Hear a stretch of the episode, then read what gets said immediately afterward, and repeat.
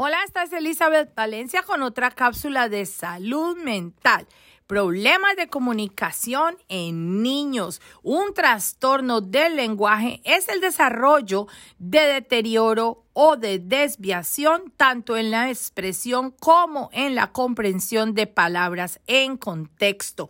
El trastorno puede implicar la forma del lenguaje, el contenido y la función de este como herramienta de comunicación. Se estima que existen de 6 a 8 millones de personas en los Estados Unidos que tienen alguna forma de debilitación del trastorno de comunicación. Afecta tanto a niños como a adultos de forma diferente. Elizabeth Valencia, salud mental en tu comunidad.